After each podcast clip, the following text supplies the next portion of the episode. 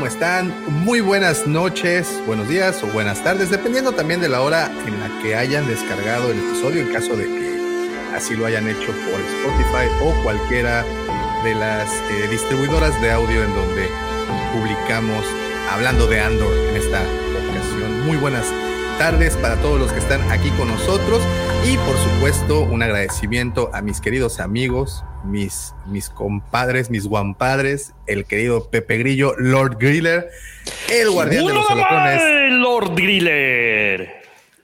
No, muy bien, Pepe. Muy bien, muy bien. Eh, el profe, ¿cómo estás, profe? Excelente tarde, noche para ti. Buenas noches a todos, ¿cómo andan? Muy, muy bien. Y el querido George. ¿Cómo estás, George? ¿Estás muteado para empezar? ¿Estás muteado? Así es toda la vida con él, güey. Aquí estoy. Es que estaba, estaba poniéndome a dos. Ay, chi, ay, chi, mi playera de Andor. Playerita. Poniendo Muy bien. La, la, moda en alto, mi querido George. Felicidades. Es más, te mereces una croqueta. Una croqueta. ¿Cómo lo ves? Muy bien. Y esta noche, para platicar de la temporada final, bueno, temporada final, ¿eh? Para el del episodio final de esta primera temporada de Andor, quise invitar a un par de amigos que creo que ya han tenido oportunidad de, escuchar, de escucharlos y además, George, creo que ya estuviste por allá en, en su canal. Esto te la estoy haciendo de emoción, ¿verdad? Porque tampoco ellos saben quiénes son. Así es que eh, los dejo, o bueno, más bien dicho, les presento a mis queridos amigos del canal El Corredor de Kessel, el buen Marcos, y por aquí anda también Mauro. ¿Cómo están? Buenas noches. Muy buenas noches. Saludos a todos. ¿Cómo andan? Muy bien. Muy buenas noches. Muy, bien. Hola. Muy buenas ¿Qué tal, Mauro? ¿Qué tal, Marcos? ¿Qué tal? Será ya por fin a poder convivir con Lord Griller y con el profe que tanto he escuchado de ellos. Muchas gracias. Espero que, pues, puras cosas buenas, ¿eh? Exacto. Evidentemente. Eso del Tonayán son puras habladurías, no les creas. Evidentemente no. Es whisky, no Tonayán. Digo, nomás para aclarar. Muy bien. Y pues ya para saltarle de una vez a la yugular, les pregunto primero a ti, Mauro, que, que te tengo próximo. ¿Qué, saborcito te quedas después de haber visto, con qué sabor de boca te quedas después de haber visto este episodio? Híjole, este, pues, ¿qué te puedo decir? Eh? Yo, yo, siento que Andor cerró muy bien, su final fue muy sólido, pero no siento que haya sido tan bueno como episodios previos de la temporada. Igual es algo muy nitpicky por mí, para mí decir eso, porque para mí la serie, al menos en mi opinión, es de lo mejor que hemos tenido en cuanto a shows de Star Wars. Y es que yo soy muy fan de, de, ese tipo de drama, ¿no? Que maneja Andor. Por eso siento que la tengo en alta estima. Entonces, en general, el final me pareció muy sólido, muy bueno. Mm, no tan bueno como los pasados, pero la lleva, la aguanta. La aguanta muy bien. Sí, Marcos, ¿qué saborcito te quedó después de este episodio? Pues yo estoy enamorado de la serie y de este capítulo en especial. Eh, me emocionó bastante, sobre todo algunas escenas como la del discurso eh, yo sí le doy un 10. Todos estos finales de arco me han parecido excelentes. Digo, no, no es mejor que el pasado, pero sí me pareció bastante bueno y, y de sabor de boca, súper satisfecho, muy bueno. George. Desmuteate primero. Ya desmuteado estoy. No, pero a mí me gustó. Ahí está, mira. ¿Qué más puedo decir? Trae, traes puesta la de Landor. Sí, lo que se mira no se dice. Sí, Landor está muy chido. Sublime. Profe. Para mí. ¿Tú qué, tú qué dices, profe? Eh, a, a, mí me gustó mucho. Me gustó mucho el final. Eh, creo que, que, nos deja con muchas ganas de ver la siguiente temporada. Este, es un final que inclusive por Twitter me, me, preguntaron si no me parecía muy abrupto, pero yo creo que cumple. A mí me gustó mucho. Eh, la verdad que un capítulo que se ha manejado muy bien todo lo que es este, la tensión y la progresión hacia justamente hacia, hacia ese final un poco abierto que nos garantiza, ya sabemos que se está por empezar a filmar la segunda temporada. Así que bueno, vamos a ver Vamos a ver qué pasa. La verdad que sí, muy, muy contento. Pepe Grillo. Soy. Espérame. ¿Ves por qué te haces famoso? Bueno, bueno. Ya. ¿Ya me escuchas? Ya. Sí. Perdón, es que estoy aquí moviéndole a- al Stream Deck. Soy la voz de su conciencia. El episodio está muy bueno. La verdad, de inicio a fin, tiene esos momentos que te mantienen al, al borde del asiento, como se diría en el ámbito cinematográfico. Me gustó muchísimo. Ese final y la galletita así de la escena post créditos la, me hicieron el día. güey. Ah, muy bueno. Muy buena esa, esa escena. Marcos, eh, Mauro, tengo mucho interés en saber porque, bueno, evidentemente existe una brecha generacional entre nosotros los canosos y ustedes. Y, y- y a veces eso siento que puede, y yo, yo creo que ustedes de igual manera, siento que puede cambiar un poco la opinión eh, a veces de los contenidos, ¿no? Como en este caso. Pero yo veo que, o más bien escucho que ambos eh, les encantó esto. Y es que algo que por lo que yo consumo su canal y su contenido es porque ustedes son, pues, bibliotecarios del lore de Star Wars, ¿no? Entonces, eh, a ese nivel, a ese nivel de contenido, de carnita, de sustancia, ¿los satis- lo- ¿les gustó? Eh, bueno, pues fíjate, para empezar, yo sé que Andor tiene conexiones muy buenas con material que es muy poco, de hecho, cuando lo comparas, por ejemplo, con. ¿Con qué podría darte un ejemplo? A lo mejor con The Bad Batch, a lo mejor con algunas secciones de Mandalorian. Eh, no hace tantas cosas, pero las cosas que hace las hace de una forma magistral, de una forma que a mí me encanta. Eh, por ejemplo, por poner una referencia, en los primeros episodios de Andor hay una referencia a la guía visual de Rogue One que salió en 2016, en la cual se menciona que Andor viene del planeta Cest, ¿no? Eh, la manera que utilizan esta información en la serie eh, me parece de una forma magistral que es como si quisieran hacer un retcon, pero a la vez no lo hacen, ¿no? Ya ves que a veces Filoni es muy directo con sus retcons. Aquí lo manejan de una forma muy inteligente que dices, pues mira, güey, esto puede encajar de una forma bastante bien. Por ejemplo, pues ya vemos que le cambiaron el planeta Andor, ¿no? A Cassian, que nació en Kenari, me parece que se llamaba el planeta. Y, y en la guía visual del 2016 dicen que es de Cest, que es del planeta Cest, ¿no? Y, y la madre de Cassian, la madre adoptiva, esta Marva, juega muy bien con esa referencia, porque cuando se arma todo este problema de que a Cassian lo están buscando los, los de Primor Security, ella dice que, ah, pues siempre hemos dicho que eres de, de Cest, ¿no? De Cest, siempre, siempre hemos dicho que eres de, de Fest, de este planeta. No me acuerdo si era Cest o Fest. Eh, Fest, con Era F. Fest, Y, y no sé, a mí me, me parece demasiado, demasiado interesante que se juegue con esta, con, con este cambio Y sabes, ¿no? este, sobre todo porque estás hablando de una guía visual, ¿no? Las cosas que Ajá. normalmente siempre se cargan a la hora de, de hacer retcon son las guías visuales. Son las guías visuales, justamente, sí. Y, Y, digo, yo no tengo problemas con que hagan eso, porque al fin de cuentas una guía visual está para llenar plot holes mientras se crea un contenido nuevo, ¿no? Dices, ah, mira, ya luego si hay- queremos hacer una serie de, de este personaje, pues que nos valga madre lo de la guía visual, al cabo no es tan interesante. Yo sí sacrificaría eso por una historia, ¿no? Por una historia que sea buena. Y en este caso lo justifica de maravilla, ¿no? Lo justifica porque ni siquiera se siente como un retcon, vaya. Sí, y, y fíjate que ya que comentabas ese, ese detalle de que pues nosotros sí consumimos bastante el, el material escrito, pues es un, un detallazo de parte de Gilroy el hecho de que se haya, digo, él lo ha dicho, él no es fan de Star Wars, él no, no le gusta realmente. Entonces yo estoy convencido de que él sí consultó, hizo su chamba a la hora de consultar al Story Group, de que le ayudaran. Y pues ve, resultó en algo muy bueno. Y esto demuestra que puedes unificar el material, puedes hacer este, historias coherentes en, en el canon, como se había prometido, y, y está excelente. Entonces, por esa parte, yo creo que bastante satisfecho y pues de la historia ni se diga, ¿no? Aquí en el corredor de Kessel siempre hemos dicho que esta serie se parece bastante a una novela, ¿no? Por cómo va avanzando bastante. la trama y el desarrollo. Sí, sí, sí. Y la profundidad, sobre todo con la que eh, pues eh, presentan a cada personaje, ¿no? Y se toman el tiempo para, para escribir, Sí. bueno, o en este caso, para desarrollar mejor a los, a los personajes. Y justamente eh, les preguntaba, bueno, les decía hace ratito que eh, la brecha generacional entre nosotros, pues bueno, ahí hay una. nadie quiere voltear a ver al gran elefante dentro de la habitación, pero es cierto.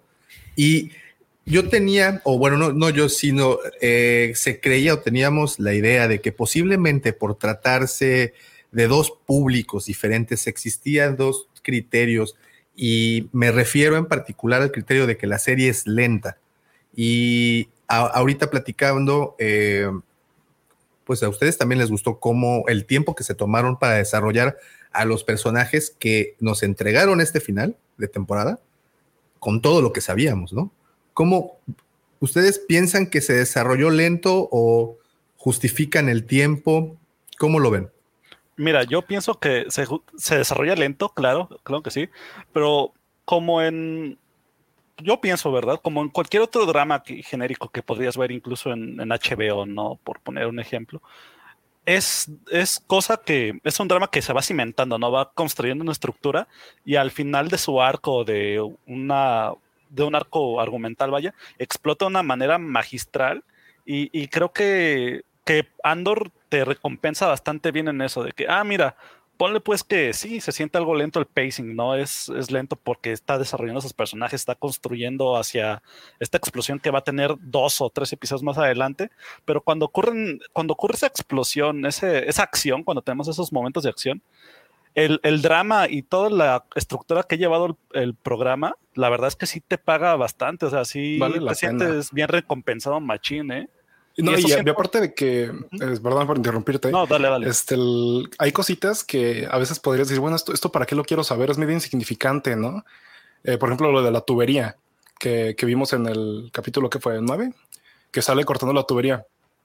Pues todo, todos esos detallitos terminan teniendo un, un impacto en el cierre de arco. Entonces, como dice Mauro, es una recompensa, ¿no? De que vale la pena que te hayas aventado ese desarrollo. Digo, a lo mejor lo que se siente pesado es tener que esperar una semana, pero a mí personalmente no me causa ningún problema. Digo, es incluso hasta más hype, ¿no? Estar emocionándote de lo que ha pasado. A mí me gusta. Pero bueno, entiendo que haya personas que quieran todo un poco más inmediato. Tampoco lo, lo entiendo perfectamente, no tiene nada de malo realmente.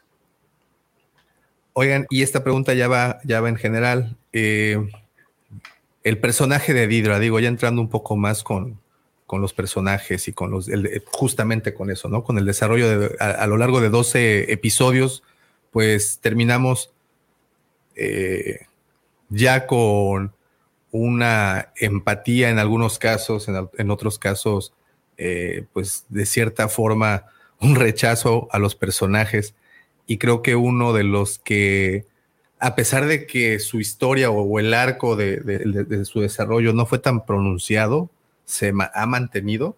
Dedra se me hace uno de los personajes más que quiero ver en serio en la segunda temporada. Esto va para todos. ¿Qué, qué opinan de Dedra?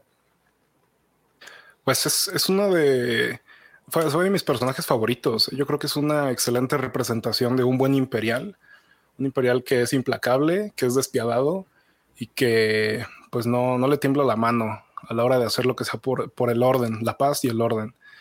Eh, a mí me gustó bastante el arco que le dieron. Digo, yo, yo ya la veía muriendo en esa, en esa escena del, del final. Eh, pero bueno, qué bueno que la salvaron, ¿verdad? Y, sí, yo estoy de acuerdo. Es uno de los mejores personajes junto con Luten y, y Andor. Fácil. Profe, ¿cómo viste a tu Didra? A la, a eh, yo la verdad que la hubiera matado al final. ¿no? Este, creo que es un personaje que estaba, digamos, como preparado para, para sufrir la tragedia. Personaje que contra todo lo, lo que se esperaba, se opuso, digamos, un personaje de un medio pelo, digamos, o, relegada por su condición de mujer, por, por lo que sea, este, a la cual no le prestaban mucha atención y a raíz de oponerse a todo esto que, sus superiores le decían, fue escalando posiciones, escalando posiciones, y este, acá en este último capítulo claramente se vio superada por la situación y porque estaba rodeada de inútiles, ¿no? Obviamente que yo siempre hago hincapié en la, en la, en la inutilidad de la burocracia de la milicia, ¿no? Este, y en este caso los oficiales subalternos de ella eran completamente ineptos para la situación que se estaba desarrollando en Ferrix y ella tendría que haber pagado el pato. Ahora, la salva, no cualquiera la salva, ¿no? Este, creo que han dejado bien plantado en ese caso la, alianza con, con Cyril, ¿no? que le venía, este, la venía, digamos, estalqueando a, a Didra desde, desde ya hace varios capítulos este, y bueno, creo que ha quedado ahora una alianza para la, próxima temporada. Creo que estos dos van a, van a trabajar juntos.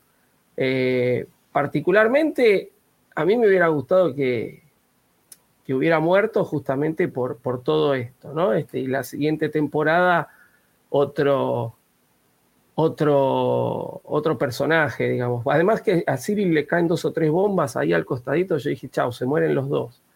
Este, pero no, se salvaron y nos los dejaron plantados ya para la siguiente temporada. Así que bueno, vamos a ver cómo, cómo se desarrolla. Pero el personaje de, de Didra eh, durante toda la, temporada fue muy, fue muy interesante. José Guerrero, yo estoy contigo también. Pensé que se iban a besar. La, sí, la verdad, ¿para qué, ¿para qué te lo niego? No sé si ustedes este, pensaron exactamente lo mismo. Yo estaba igual viendo. ¿Se van a besar? Eh, fíjate que no, sé si, si, lo vieron similar, pero fue un momento como que un poco muy Disney, ¿no? De, que se encuentran y, esa tensión, la tensión antes de que empiece una canción. E, eso es lo que, esta justamente es lo que pasa. Sí, sí, yo creo que todos pensamos lo mismo. Ahí hubo tensión, se podía palpar. Y bueno, eh, George Pepe, pues aquí vemos el génesis de la insurrección de una, pues de lo que va a ser un, un, descontrol para, para, el imperio. Y bueno, vemos algo que me impresionó a Bruno Mars en Star Wars. Eh, buen comentario, Davo. Fíjate, aquí suceden tres cosas. Primero, yo estoy de acuerdo con lo que dice Dark Cannibal y me di cuenta y dije, no mames, pinches Stormtroopers, ahora sí tienen puntería los güeyes. Este, segundo, lo que a mí me pareció cuando eh, Cyril rescata a Dedra es que va a ser más importante, importante el psicópata de Cyril, güey. El vato tiene cara de enfermo, güey. El vato tiene esa fijación de venganza contra Andor, que no va a descansar hasta que lo encuentre y va a ser uno de esos, como dicen en el argot hollywoodense, un Mexican standoff, güey. Ese realmente es, ese es el, se quiere poner al tú por tú. Ya es personal, como nos hemos dado cuenta a lo largo de toda la primera temporada. Aquí me, me lo que yo desde mi humilde punto de vista, alcancé a percibir es que es más importante el personaje de Cyril o lo van a hacer más importante. O sea, se va a sobreponer a, a, Sí. De hecho, sí hubo obviamente yo creo que todo el mundo pensó que nos, que se iban a besar, inclusive hasta dice, no sé cómo agradecerte. Y el vato así le dice, no me agradezcas, chiquita. Fue un momento, este, I know. Eh, más o menos. Pero, pero, bueno, lo interesante lo que dices es, eso, ¿eh? me, gusta y, tu. Y sobre todo, bueno, y, y, esta forma, e, esa escena, cuando empieza a construir algo, yo la verdad, aquí cuando empezó a agarrar eh, lo que venía haciendo, yo creo que eh, el ingrediente activo de, de la bomba, por un momento pensé que era un lightsaber, güey. No mames. Si no, te fijas, es un mango, güey. Parece, parece un heal. Yo dije, no mames, un lightsaber. ¿Qué pedo? No ha salido un lightsaber en toda la serie, güey. Ni siquiera saben que existen seguramente. Pero no, ya que empieza, ya que ves la caja y todo, dije, ah, a huevo es una bomba. Y más porque este personaje, este chavo, empieza a ver la imagen de su papá, como que también le dieron cuello los imperiales. Y se ve eh, su cara, ese resentimiento, esas ganas de ver el mundo arder, ¿no? Eh, y yo creo que todo estuvo muy, muy magistralmente organizado en cuanto a la a cómo se van a cómo van sucediendo los eventos, que ya hablaremos más a detalle más adelante. Este desde ahí empieza ya toda la tensión, ¿sabes? Oye, dice Jan Pecheto, solo espero que Cyril mate a su mamá en la segunda temporada. Bien, Norman Bates. Norman Bates, hecho y derecho. Ah, yo les repito, a mí Cyril se me hace uno de los personajes más intrigantes de todo y, cada vez que sale en pantalla me divierto. ¿Qué pedo con la gorra? ¿Le entendieron a eso?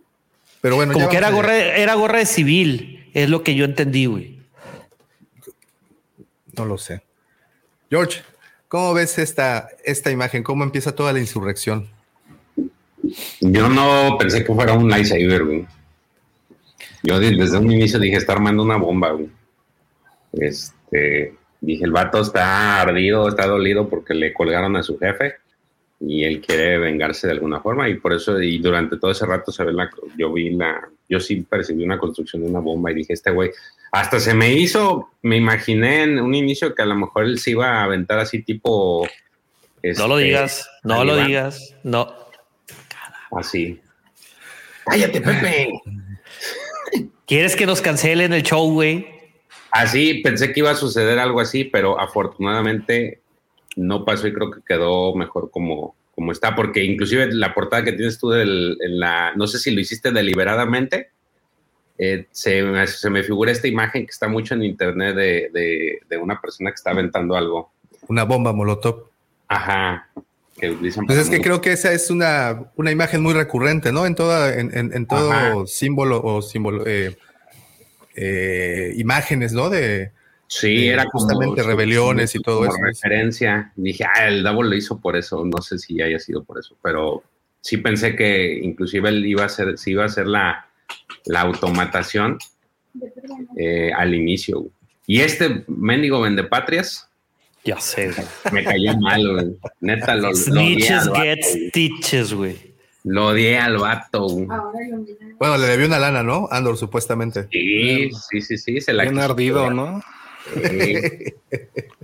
Y me había caído bien, güey, porque acabo de ver una película donde sale precisamente ese actor que se llama la película Festival. Y dije, ah, el vato es chévere. No, hombre, güey. ¿Cómo se llama? Festival. Festival. Sí, ahí está en Netflix. El, el primo de Finn, dice Joao. El primo de Finn malo y bueno, creo que de aquí brincamos eh, eh, en, la secuencia a Coruscant, a Coruscant, y bueno, confirmamos que el chofer por fin se escuchaba, todo el tiempo se intuía, pero ahí ya vemos que está interactuando con ellos. Y pregunta para todos. Primero llegó él hoy para mí, no sé, igual y es una, es una simple percepción errónea, pero hoy para mí este personaje hoy dio un giro muy interesante. ¿Ustedes cómo lo ven? Hablo de, ¿cómo se llama este güey? Eh, se porta bien. ¿El, esposo de Mon Mothma? Es el esposo de Mon Mothma, no recuerdo su nombre. Merrin, ¿no? Creo. Merrin, algo así, ¿no? hoy para mí dio un cambio. Eh, y no sé si ustedes percibieron lo mismo que yo, pero bueno, les pregunto, ¿qué tal el cierre para este personaje? Pues para mí sigue siendo un, maldito, ¿no? Me sigue cayendo mal. Este, pero pues sí, digo, esa discusión que tienen ahí en el, en el auto es bastante significativa y, y pues como que te da a entender un poco más de, digo, si no era ya bastante evidente, del tipo de problemas maritales que, que llevan, ¿no? Que ya se parecen cada vez más insostenibles. Pero ese es justamente, perdón, Marco, lo que me interesa. Es que yo aquí no vi eso. Yo aquí vi a, un, a dos actores sentados. Como que este güey le siguió el juego. Evidentemente, este es un juego por lo de los impuestos y el movimiento de dinero. Y este güey entró a esa actuación para. Saben que los están escuchando, ¿no? Ajá saben, lo intuían estos güeyes desde hace un tiempo. Ah, ya entiendo, ya entendí a qué te refieres. Sí, sí, sí, no, creo que no me, yo, no lo, vi así, fíjate, yo vi que la, otra le estaba poniendo un buscapié. No, o sea, ¿a quién? ¿Al marido? A su marido, sí. No, yo creo que el marido El- está más que enterado de todo este desmadre. Y claro, por supuesto, Híjole. está en un juego. Saben que los están escuchando, saben que están escuchando esa conversación. ¿Qué tan es así que cuando este, este chofer le va a reportar al superior, él les dice que, que, que- que está bien, nos conviene que tengan problemas maritales, porque pues él se puede tirar al pozo por él, pero pues puede soltar ahí información interesante. Entonces, yo creo que todo esto de que está apostando y todo es puro teatro. Y Es están que- involucrados por ahí. Ah, ahí fue, ese es el, el- yo, fíjate, Davo, chécate, ahí te va, te va. Ahí es como se justifica que saquen grandes cantidades de dinero.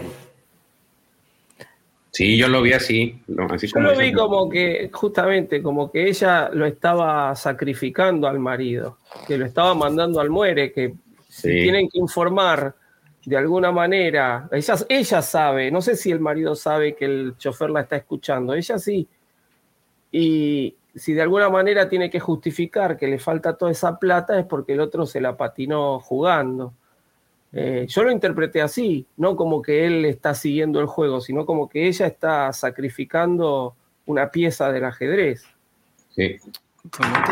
Yo creo que eso, eso tendría un poquito más de sentido, ¿no? Porque yo a Perrin a lo largo de la temporada, pues lo vi distanciado totalmente de Modman, ¿no? Se ve que ya no confía nada en él y pues es un tipo que trae el imperio en la frente, ¿no? Sí, yo, yo pienso lo mismo porque a lo largo de la serie se nos muestra que lo distanciado, no lo desconectado que está Perrin de, de la realidad en la que vive Mon Mothma. Perrin es un hombre que está a gusto en sus lujos, ¿no?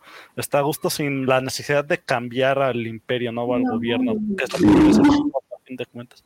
Ya vemos que se la vive en fiestas, se la vive organizando eventos, pues, y pues es obvio que tienes que ser algo así como senador, pero digo, eh, si realmente fuera el caso de que están a lo mejor ayudando tanto, tanto Mon como su esposa, creo que ya se habría, tanto Mon como su esposo, perdón, ya se habría visto en episodios previos, ¿no? De que está Perrin ayudando a Mon Mothma, no sé. Pero es que también puede ser un sembradito, fíjate. O sea, está los dos lados de la moneda. Número uno, que te hagan creer. Recordemos que esta es una serie de intriga, de pensar, traiciones, pues. de exactamente. Entonces, puede ser que en futuras temporadas de un giro de tuerca completamente 180 grados y que este güey ya estuviera, o sea, supiera bien qué onda con Mon Mothma, aunque, aunque se hiciera el que no. O sea, que todo, que todo ya estuviera orquestado entre ellos, de que, oye, vamos a portarnos así, tú date la vida, tú date la buena vida, yo te voy a mantener. Al final del día, él es un esposo consorte. Realmente lo importante ahí es ella. Es, es más, pero ¿por, por qué? Fíjate, y, es- y eso fue, y eso se presenta al final, cuando pues acceden a que se vayan a, a unir con, con el hijo de, del banquero, que no querían. Porque inclusive en una fiesta, en la fiesta, cuando llega su compita, le dice ahí que no confía en él, en su mareado. Bueno, Sí, lo, lo sí. que lo que voy entendiendo que dice este aquí Lord Griller es que el- esta relación de pues eh, complicidad ya llevaba desde el inicio, ¿no? De- desde el capítulo 1. Y que todo había sido actuación, Sí. incluso con este tipo que se me olvidó su nombre, el banquero. Sí, yo, yo, yo, es que también sabes que después de, después de esta, no, pero ese es el, el mafioso, el otro, el, el que se parece a, Ah, a- bueno, no, el otro. este, no, pero fíjense que, que sí, a mí me dio esa impresión. Y, y- Davos Skuldun. No, pero ese es el, Ese es el banquero, el ¿no? consuegro, ¿no? el más, el, ajá, ese es el Ah, suegro. bueno, no, yo me estaba confundiendo con su amigo. No, con su compita, su amigo, y que se Su parece amigo al, es, este, es, eh, John Malkovich. Acá- Ándale, güey, al canciller Valorum, exactamente. Gracias. Eh, no es este Tay, Tay Colma. Ay, colma, ajá. Ese merengues. A mí se me hace que se parece a John Malkovich, pero bueno, ese es mi, mi humilde punto de vista. Ah, Nah. no, no, Güey, no, no. Bueno, y, y, y Ferrix es un hervidero, ¿no? No sé cómo, a, a, mí me gustó y también, bueno, eh, escucho ahora sí que sus opiniones, a mí me gustó mucho cómo se empezó a desarrollar todo el, el, el, el hervidero que se convirtió Ferrix y el punto máximo en donde pues ya soltaron caña. ¿Cómo vieron esto? ¿Les gustó? Sí, fue otra de esas cosas que se van armando despacito. Digo, la mitad del episodio es tensión, tensión y tensión, ver cómo se están calentando las cosas, cómo empieza la marcha, están buscando a Andor, están posicionando agentes en todos lados. Y híjole, cómo termina, cómo llega al clímax con el discurso de Marva. A mí, igual que con el discurso de Kino, ¿eh? estaba con, con, la piel de gallina y, y, este, y hasta quería pararme a aplaudirle a la pantalla cuando, cuando concluye toda esta parte que dice. Perdón, pero yo cuando voltearon al, al Vimo, al droide. Al droide, sí. Oye, tú también no brincaste, güey. Así es que. No te metas, con ese güey no te metas. Así, sí. con, con Mel Gibson, güey, de que libertad y todos corriendo. Estuvo, estuvo no, increíble. Luego el droide que ni se puede defender, ¿no? Va y lo patea ahí. Sí, güey, es como si se metieran con el de Malcolm, ¿cómo se llama? El, el Stewie. Güey, no, güey, con ese no se metan. se sí. pasan de lanzas y aparte no, todo y, tartamudito. Y ya luego cuando arranca todo el la, la revuelta, pues también una, una joya esa secuencia de acción. Sí. Digo, no sé si, si algunas personas habrán quedado decepcionadas porque esperaban algo más. Yo creo que vio lo, lo que esperaba, al menos para mí. Y pues es gente normal, ¿no? El pueblo enfrentándose contra los tiranos, los opresores que tienen armas y pues todo, ¿no? Eso están a puño limpio prácticamente y eso me gustó mucho. Y también que no, no se limitaron, ¿eh? Por mostrar la brutalidad de cómo están mitigando esta revuelta, ¿eh? Que, que no hubo, sí está prendido, ¿verdad? Que no hubo brutalidad, pues nomás ve todos los muertos, güey. Sí, ellos, estaban, con, ellos estaban con palos y, y piedras. No, no se limitaron. Ah, ya, Ajá, perdón. No, entendí, no sé. entendí, mal, entendí mal, perdón, perdón. Unos con palos y escoba y los otros con armas automáticas. A mí es la segunda vez que yo relaciono este con la, con la escena de B de Venganza, cuando están ahí justificando qué es lo que va a suceder y que alguien la va a calabacear. Y se me figura mucho esta, este, ese momento me gustó mucho. Creo que es de las partes que, porque me gusta esa película, eh, genuinamente, pues también la, la, ubiqué y dije, ay, güey, sí está chido esto. Claro, pues usted tiene Fíjate, toda la genética, ¿no? Dice, dice Mike González, el desfile de Ferrex me pareció tipo película gringa cuando hacen homenaje a policías caídos. A mí se me figuró más eh, en la película El Padrino 2, la cuando procesión. van la procesión, que van con todo y la banda, que van con, que va Vito de Sí, niño y que sí, van a enterrar sí, a su sí, papá. Sí, sí, sí. Sí, sí, sí, esa, esa se- en Corleone, Italia, ¿no? En Corleone, Italia. sí, sí, sí, esa es sí, buena, buena, Es buena. Corleone Profe. Sicilia.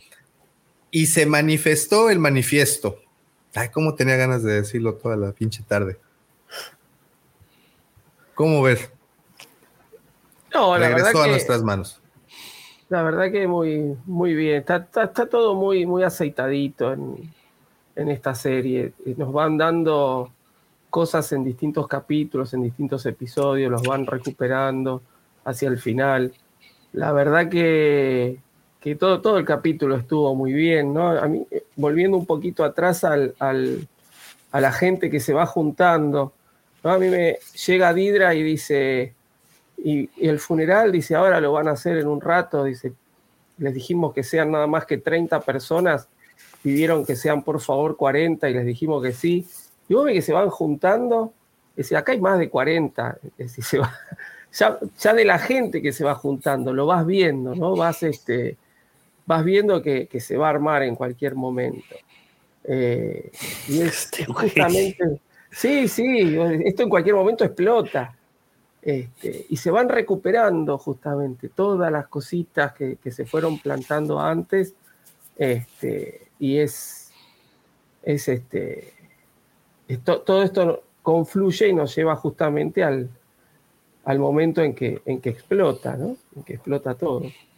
Y, y también les dicen, dijimos que retrasaran la procesión cuatro horas, algo así. No me acuerdo exactamente qué, cuánto tiempo dicen, pero como para que ellos les dé chance de sitiarlos y, tener mayor control eh, sobre la procesión. Pero cuando dicen, a ver, Herrero, a tocar el yonque. Sí, pero Marcos, ¿cómo, ¿cómo escuchaste ese manifiesto, esas palabras? Híjole, a mí me gustó mucho porque pues volvemos a esa esencia de, de Star Wars, ya lo estábamos comentando ahí entre nosotros este, en privado, que ya hacía falta, ¿no? Que se recuperara esto, esta esencia como de que hay que luchar contra el, gobierno fascista, ¿no? En una esencia muy pura, con las palabras de Nemik, que ya llevábamos rato queriendo escuchar este manifiesto que lo venían anunciando desde el primer arco, el segundo arco. A mí me gustaría que liberaran más partes, ¿sabes? O sea, como que en audio, de alguna forma, algún tipo de, sí, audiolibro, ¿no? Para que lo pudieras adquirir. Creo que sería un, o, incluso impreso, ¿no? Creo que sería una bonita obra tener un, el, manifiesto escrito por, por, este güey, ¿no? Imagínate, luego insurrecciones en todas las partes del mundo, Así como la, ¿cómo se llama? Eh, ah, bueno, cuando, fue en, cuando fue en hay, textos que hablan de eso.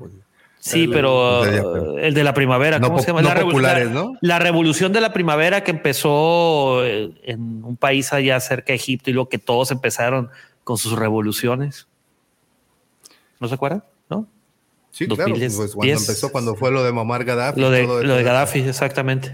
Entonces, que se también cayó a Sam Hussein y demás. Sí, pero, pero lo que voy, no, sería un texto que inspiraría a masas a romper madres. Digo, ya sería, un, buen detalle de, de, lore para, para añadirlo. Sí, eso es a lo que voy. Sería un bonito detalle y un bonito libro para tener. Y este, a mí, otra cosa que me gustó mucho fue el montaje.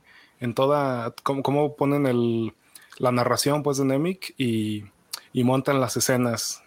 Eso es lo que añade más a la atención, ¿no? Sí, claro.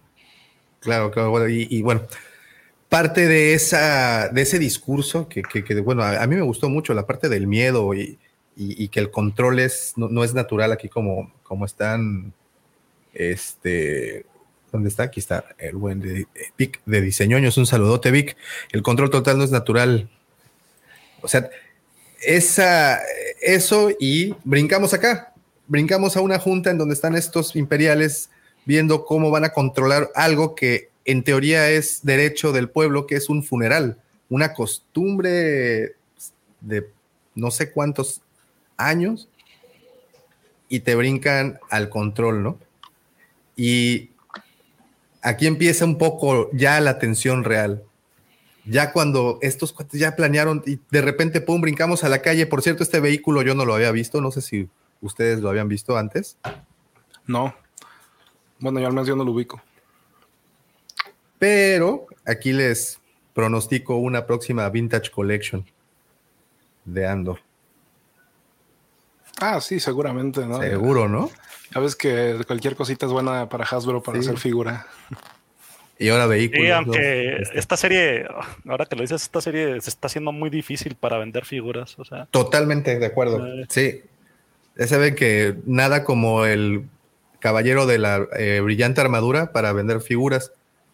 Eh, y en el caso de esta serie, que los personajes pues están muchísimo más aterrizados, pues no, no son tan heroicos. ¿no? Sí. Solamente los troopers, ¿no?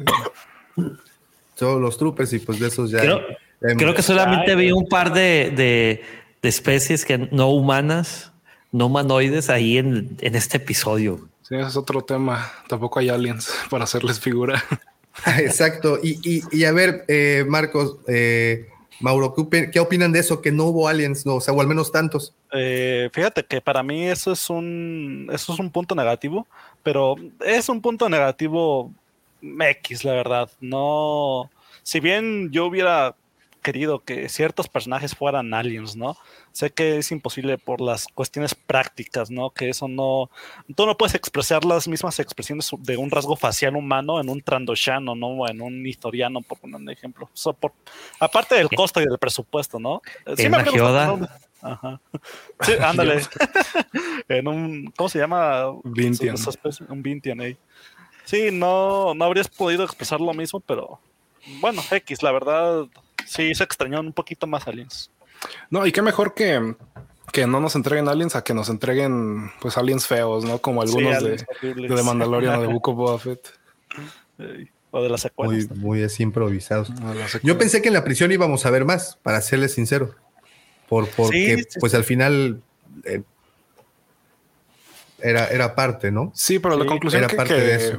que habíamos llegado era que como los estaban, ya ves que los estaban dividiendo, Ajá, en que esa prisión era como exclusiva de humanos y pues ya los aliens los mandaban a otros lados, ¿no? Como por ejemplo al, a, la estrella de la ¿no? muerte, A los Wookiees, ¿no? Wookiees. Ujú.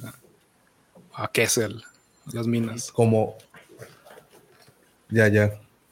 O de plano se los. Pues los Ajá, eliminaban. los exterminaban de más económico. Los, los hacían un pozolito, güey. Sí. George, te veo muy callado.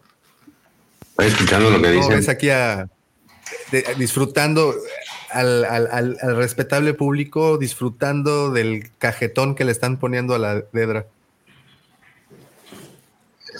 Pues no era como que un cajetón, ¿no? Más bien ahí se quiso poner al brinco y la mandaron por un tubo otra vez, ¿no? La regresaron otra vez al inicio de la historia. Haz de cuenta que ya había avanzado varios niveles y ahí me la volvieron a bajar de un, sabla- de un, de un sopetón otra vez al, La nerfearon. Sí, se me hizo se me hizo interesante esa parte porque te digo, la regresaron otra vez para abajo y como que no le no la consideraron para nada de lo que era esa supuesta, bueno, ese asalto que hicieron. Entonces, este porque ella pues estaba ahí en Ferrix esperando a ver a encontrar a su eje y de hecho se lo dicen, o sea, tú encárgate de Jackie, nosotros ya resolvemos esto, tú búscate tu eje. Es como que me la mandaron a volar al final, la regresaron a donde estaba. Fue Entonces, como que un, pues tú te buscaste esto, encárgate de eso, ¿no? No, no te enojes y no te incluimos en lo otro, ¿no? Sí, sí, sí, sí. Eso, eso se me hizo interesante. Oye, ¿y, y ya no salió este personaje del que hablaron tanto y mostraron su imagen? ¿Ya lo mataron? Pues parece que sí. Eso dicen, que todavía siguen recogiendo los cuerpos. Los mataron a todos, aparentemente, por lo que se habla. Y es lo que da a entender, que se los echaron. Oye, y bueno, regresamos a Félix. Este, eh, Ese brazo me queda este bien. personaje. Team Eso es lo Carlo. que te iba a decir. Brazo, otro, Personajes. otro buen personaje, ¿no? A mí sí me gustaron mucho. O sea, los- parece que no hace mucho, pero ahí está como un buen elemento para, para esto. de apoyo. ¿Cómo lo ves? No, y se, se ¿Cómo lo rifó, ves, ¿eh? En la, Sí, en la sí, revuelta sí, sí, se sí. agarró a varios troopers y, y hasta dando Oye, cabezazos. el cabezazo. casco, ¿eh? Güey, no le dolió, güey, qué pedo, güey. sí, es un tanque ese tipo. Sí, sí, sí, sí, sí. Así digo, así lo identifica, ¿no? Como el tipo grande, como el Ajá, el The Big grande. Guy, no lo, no, no lo bajan de eso. Yo creo que, y aquí viene otro pronóstico, yo creo que sí vamos a tener figura de este, de la siguiente temporada, usando algún tipo de armadura o algo por el estilo. Estaría buenísimo. Creo que Una, una custom como la de este Chirrut, no de este base. Y, y el momento en donde él le pasa el mensaje de, de- de- de su mamá, puta, sí te tuerce, ¿no? Oh, sí. Muy emocional esa parte. Sí. Se lo aprende y como que lo revive mientras se lo está recitando y Y yo creo que queda muy claro todo el, el aprecio que tenían en Ferrix por Marva, ¿no? O sea, era un, una figura muy importante. Hasta en ese momento cuando llega Cassian a rescatar a Vix y le dice, era grandiosa, ¿no? Y, y- y no sé, yo, yo tuve toda esa sensación y luego pues cómo explota todo a, a raíz de su mensaje final. no. Estuvo, Oye, es un gran personaje oye, Marco, también. Eh, y, y- y similar a las hijas de Félix, ¿ha habido o se ha mencionado alguna otra asociación similar? Como de... Como tipo de, eh, ajá, que no sean precisamente belicosas, sino como que estén, entendí yo que las hijas de Félix son esta, eh, pues este club o asociación de, Pues de mujeres un- en pro de la comunidad un de, club de Félix, ¿no? ¿no? Pues lo dicen ahí. E- Eso es lo que social. tampoco terminé por entender, si era simplemente un club social de que se reunían a platicar o, o realmente era un grupo que, que estaba en pro del bienestar de la comunidad de ahí. Yo creo, yo creo que era eso, sí, un grupo de mujeres que estaban buscando mejorar Ferrix y ayudar a la gente. Así exactamente, pues no, no, no se me ocurre un ejemplo claro. Digo, hay distintos tipos de organizaciones, ¿no? Desde cultos, este, organizaciones dedicadas a, a ser médicos, ¿no? Ayudar en, en situaciones de guerra sin fines de lucro, ¿no? Sí, sí hay muchas cosas así, pero como que un, algo así específico como las hijas de Ferrix, una comunidad para la gente de un pueblo, pues no, no se me ocurre nada. No sé, Mauro, si se fue. ¿Se fue Mauro? Se, se, se cayó. Ahorita, Ahorita a ver, si lo recuperamos. Dice que las hermanas de Ferrix eran como los rotarios. Sí, yo también tengo, me da esa, como que esa impresión. Ah, este, me está comentando que, que, le surgió un problema que no, no va a poder regresar. Oh, ok, ok. Creo okay. que lo más que se le, de, de, alguna forma, se me hace por la parte de que pudiera ser de ayuda comunitaria, serían a lo mejor los Wills, los guardianes de los Wills. Pues, pudiera ser. Sí. Digo, este, ahorita que comenté eso de los de médicos, me acordé que hay unos que se llaman este los, los silenciosos, creo, que son de Legends, que eran un, un grupo de, de, de, personas que iban encapuchadas en las guerras clon y se dedicaban a, a estar en centros médicos y, y, según su presencia misma ayudaba a que los heridos se recuperaran y, y pues no andaban ahí en, en, toda, en toda la galaxia en los campos de batalla haciendo acto de presencia y ayudando entonces pues me acordé de ellos Está interesante esa, asociación.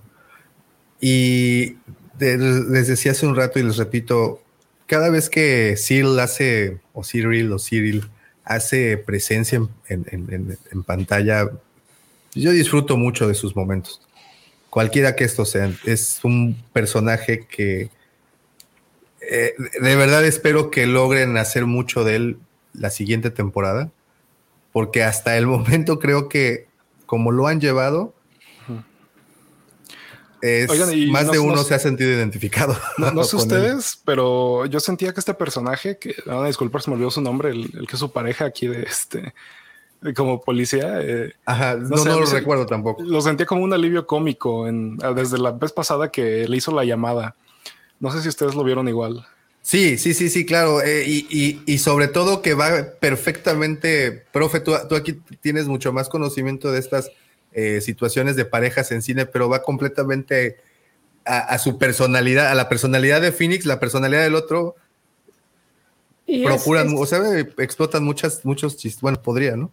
Es justamente el que, el, como el, el, el lamebotas, ¿no? De Cyril, eh, en todo momento porque ya en realidad así lo desafectaron de, de la seguridad, este, donde, donde él, él, era el jefe y el otro igual lo sigue como rindiendo pleitesía, ¿no? Lo llama por teléfono, le pasa información, acá le cambia la gorra. Yo la verdad que esto de cambio de la gorra lo tomé como, como una señal de respeto, ¿no? Como que él le da esa otra gorra en señal de respeto. Este, y, y, bueno, el tipo como que siempre le está a la saga, sabe que tal vez Val muere, pero bueno, es, es el, el, el justamente es como el, el compañero, una cosa así, y bueno. Como el va. Chompiras y el Botija, como, como el Gordo así, y el Flaco. Claro, como una cosa así. Ya, ya, aquí ya nos hicieron favor de comentar el nombre, mira, dice Sargento Linus. Linus, gracias. Pues igual es, es un es, es, un personaje muy sutil también, ¿no? No es esa comicidad burda, digamos, ¿no? Es decir, es, es, es muy sutil el humor que, que, sale de esta pareja. La verdad que está, está muy bien llevado. Eh, dice LGP Vintage Toys, ¿creen que Cyril después, eh, al ver las atrocidades del imperio en Ferrix, se haga rebelde? Fíjate que en algún punto de la serie, y hablo de muchos capítulos, unos cuatro o cinco capítulos atrás, en algún punto, sí llegué a pensar de que Cyril actuaría en contra del imperio, pero, pero más que por la rebeldía, por los rebeldes, más como una manera de demostrar su frustración y porque pues hasta ese momento pues no lo maltrataban y ahí estaba pegadito y en algún punto pensé que sería así. Nunca, la verdad, pensé que se uniría a la, a la rebelión. ¿Sabes en qué punto yo pensé eso? Cuando lo, lo, lleva a Dedra a interrogarlo y luego lo manda, ¿no? Por un tubo.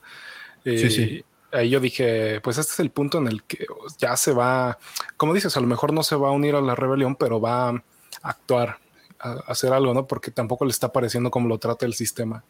Exacto, y, mencionábamos mucho, no sé si viste una película que se llama Día de Furia de Michael Douglas. Uy, este buenísima, güey. de este güey que, que, que de repente de un día de su trabajo sale, quiere ir por una hamburguesa a McDonald's y llega faltando, no, a las 11.05 por decirte algo, y pide un desayuno y le dice, no, es que a las 11 dejamos de servir. Entonces eso le es suficiente para explotar y acabar con las personas que tiene al frente. Y eso pensé, ¿no? Que, que, era tan apegado, tan cuadrado, tan, tan, pues, tan imperial, que en algún punto sí pensé que se, que se rompería. Pero después analizándolo un poquito más y escuchando más conversaciones, eh, alguien por ahí creo que fue Alex de Mandalore Express, no, no, no, no creo, él fue, eh, Alex de Mandalore Express dijo, no, pues es que espérame, este cuate respira imperio, vive imperio, sueña imperio, come imperio. E, es su más grande fantasía pertenecer a, las filas imperiales y, y, cada vez que se acerca, pues el güey ve cómo se pone cuando está cerca de Diedra, ¿no? No sé, creo que... que justamente eh, digo, es evidente que hay como una tensión ahí, pero yo siempre lo he interpretado como que lo que Cyril ansía, pues no es algo tan banal como pues a Dedra como persona, ¿no? Como, como mujer, sino más bien como esa ser parte del, del ISB, ¿no? Ser parte de esta de este sistema, estar ahí arriba. Yo, yo lo veo más de esa forma que como que quiera más situación, menos situación romántica, más eh, me voy hacia profesional, güey. Más profesional, más quiero pertenecer Te respeto. lo que tiene ella. Oye, él, lo que quiere es que le den que le den cabida dentro de las filas del imperio, ¿no? Entonces este, está, buscando eso, más allá de que de que hay momentos en los que se percibe cierta o por lo menos los espectadores creemos percibir cierta eh, tensión sexual, él lo que quiere es que lo hagan entrar en las filas del imperio y, ven, por, por, lo menos lo que, lo que vamos viendo es que Dedra para él es como el vehículo justamente para, para entrar ahí al imperio, ¿no? Y parece que lo va a lograr, ¿eh? ya con esto se ganó su favor. Yo creo que sí, justamente la temporada que viene, un puestito, aunque sea de cabo, tiene que tener. Y lo que decías, lo que decía Pepe me llama mucho la atención de que no solo cabo, creo que si a él lo ubica un algún superior y ve su eh, ahínco y su determinación o su necedad o tosudez, inmediatamente se lo van a llevar. Y aquí es donde estoy de acuerdo contigo, Pepe, en donde creo que sí puede sobrepasar a Dedra, ¿no? Sí. En cuestión de, de, escalafón. Que, uh, este arco avance a que se conviertan en rivales, tal vez, ¿no? Para la segunda temporada. No sé si tanto rivales. Eh, el personaje de Cyril se figura, ¿se acuerdan a Crispin Glover en, la, en las películas de eh, Los Ángeles de Charlie? Así, el vato todo obsesionado, ese que le corta el cabello a... que supuestamente es muy bueno el güey, que no dice ni una sola palabra, ¿no? No. Bueno, el, güey tiene... El, este es, Cyril tiene esa como que determinación, ese, ese enfoque, esa concentración y en parte es lo que admira de Dedra, que es tenaz y que sobre la idea no quiere, como le admira eso de que quiere llevarlo hasta las últimas consecuencias, no importa brincarlos a quien se tenga que brincar, que es lo que en un inicio hizo Cyril. Pues no desobedeció este, a su jefe de que no hagas nada, todo está bien, así manténlo, no queremos pedos. ¿Y qué fue lo que hizo? Todo lo contrario. No, pero él, le dice a, Dedra cuando lo están interrogando, le dice, yo hice las cosas bien, yo fui el único que encontró a, a ver, él fue el que encontró a Andor. Después todo el resto de la, de la, maquinaria imperial no lo pudo encontrar, lo tenían prisionero en, en Arquina 5 y no sabían que estaba ahí. Y él dice, yo fui el único que lo encontró, después me salió mal, lo quise capturar, pues lo subestimé, dice, pero yo hice las cosas bien. Pues el de lo sí, Genuinamente sí pasó así. A, a, Siri le debemos pues toda la trama, ¿no? Si él, si él hubiera obedecido lo que le dijeron de que no se metiera más la nariz, pues Lando lo hubiera seguido ahí en Ferrix, no hubiera habido problema, no hubiera ocurrido todo esto. Es como, es como, mamá, ¿me dejas, me, dejas, ir con Qui-Gon? No, tirin, tirin, tirin, se acaba Star Wars. Oigan, mira lo que dice Razor Fett. Oigan, pero no se han puesto a pensar en las consecuencias que traerán los acontecimientos de Ferrix sobre la carrera militar de Didra. ¿Cómo ven? ¿Cómo, ¿En dónde la dejó? La, le va a decir este Siri, la, ahí, ahí está la casa de mi mamá para que caigas. Ahí tengo un campito. Espérame, déjame, déjame, nada más la mato y, ya podemos vivir en paz los dos. No, yo creo que ahí al contrario. Lo que, lo que va a ocasionar es de que el imperio, si de por sí estaba empezando a tomar medidas duras y drásticas, ahora va a ser, ahora sí van a conocer el imperio se va a poner más cabrón, pues. Eso va a pasar. Digo, lo pasó en Aldani. Eh, pusieron mano dura, llegó un destructor estelar y seguramente se llevaron a un montón de nativos. Entonces, pues yo creo que lo mismo va a pasar en Ferrix.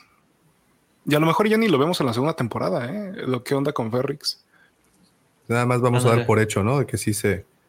O lo van a comentar, ¿no? Lo, dicen por encimita, como lo de Krieger. Sí.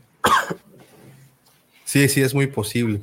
Oigan, y mencionaban la trama de espionaje, ¿no? Y, vemos este, en esta, en esta ocasión, contraespionaje. Mientras Lutel busca a Andor, Andor, pues, de casualidad, porque de verdad que sí fue de casualidad, volteó y ahí estaba el buen Lutel. Snoop on them as they snoop on you. Como dicen los gringos, güey. ¿Cómo ven? ¿Les termina ah. de gustar Lutel? A mí me encanta. Es mi personaje favorito de la serie, fácil, ¿eh? Yo creo que. Marco, ¿y, y, y, tú qué opinas? ¿Este Lutel es mucho más belicoso y drástico incluso que So Guerrera?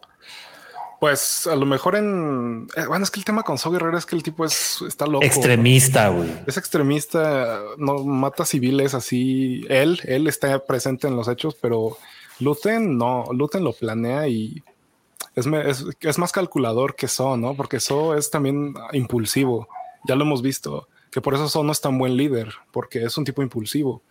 Entonces, Luten yo creo que por esa parte sí, sí está un poquito más, más pesado, ¿no? Es, es alguien que es, piensa fríamente todo esto que va a hacer, como lo de Krieger. Sí. Sí, que se, pues, se van a morir tantos. Pues, pues son el bien mayor. Ni modo, sí. Y hasta So Guerrera le, lo recrimina y lo enfrenta, le dice, pero ¿cómo los vas a dejar morir? Sorry, bro, casualidades de guerra, güey. Pero por una persona, sorry, bro. Sí, como diría Throne, por el bien mayor. Sí, sí. George, ¿tú cómo ves a Lutel? A mí me gustó mucho su personaje. Me gusta mucho la historia, me gusta mucho. Y era lo que yo les decía también ahora el lunes, que este, se parece mucho a, bueno, que él va un paso, uno o dos pasos más adelante que el, el propio So Guerrera, pero por mucho. Yo desde un inicio dije a ver qué va a pasar cuando estos dos se junten. Y la verdad a mí no me decepcionó el ver que este salió más pistola que el, que el So Guerrera. Eh, inclusive esa, esa escena en la que le quita, quita el blaster y lo amenaza y todavía su guerrera le dice, de aquí no vamos a salir tú y yo vivos. Y se la revira cada vez que le dice algo, se lo revira este Lucen. Y, con cosas que tienen sentido. Y lo hace hasta, lo, lo hace, lo hace dudar a, a So y termina saliéndose con la suya. Entonces, sí, So es muy belicoso, es, es muy este, acelerados, eh, trata, no, no, muy impulsivo, hace las cosas eh, supuestamente por el bien de la rebelión, pero pues no le interesa, a veces no, no, no ve a futuro de las consecuencias. Y este ahí, sí. Ahí comentaron, es un terrorista, justamente. Y, este sí, este, este te dice, en lo que tú vas, yo ya tengo estas cinco o seis opciones que, que van a suceder. Que es lo que dicen, se me figura mucho como si, no sé, como un intento de Tron, lo que ya, ya vi todo el panorama y te lo estoy enseñando y esto es lo que va a suceder y, se lo dice tal cual. Oye, Marcos, yo, sé que ustedes, perdón, George, que te interrumpa, yo sé que a ustedes les gusta mucho el eh, Tron y, si ha aprendido de Trones por ustedes. Eh, ¿no, ¿No tuviste en algún momento, te cruzó la idea por la cabeza que en algún momento iban a decir que parte de sus clientes o una orden de, su, de un cliente sería la de Tron ahí en su, en su changarro? La verdad, no. Yo sí te lo juro que decía en cualquier momento, porque, bueno, pensando que Tron es coleccionista, ¿no? Coleccionista de muchas, de, hecho, de las cosas que de arte y, de este tipo de instrumentos, te lo juro que por algún momento sí. Y, sabes, ahora, ahora que lo mencionas, tampoco hubiera quedado nada mal, ¿eh? Pero. Con pues su nombre completo para que no lo identifiquen tan fácil. La verdad no, se, me cruzó por la cabeza, pero pues sí hubiera sido un, momento de... Un, guiño de esos. De referencia muy, muy interesante. Oigan, ¿y qué vamos a ver de Lutel en la siguiente temporada? ¿Qué creen que veamos de él? ¿Cuál creen que sea su participación? Yo creo que él va a, nuclear a todas estas facciones que, que nos mencionaron ¿no? Dicen como que hay cinco o seis facciones, vimos, bueno, a, una ya la destruyeron, pero después está la de la de Bell, está la de So Guerrera y hay un par más. Yo creo que él las va a nuclear, las va a unir y va a conformar lo que es la alianza rebelde. Es muy probable que junto con Mon Mothma, porque no nos podemos olvidar de Mon Mothma. Pero, y bueno, y después en algún momento va a tener que morir, ¿no? Porque después no está más. Pero bueno, yo creo que el papel de él en la siguiente temporada va a ser justamente unir, unificar todos estos grupos que andan dispersos por ahí.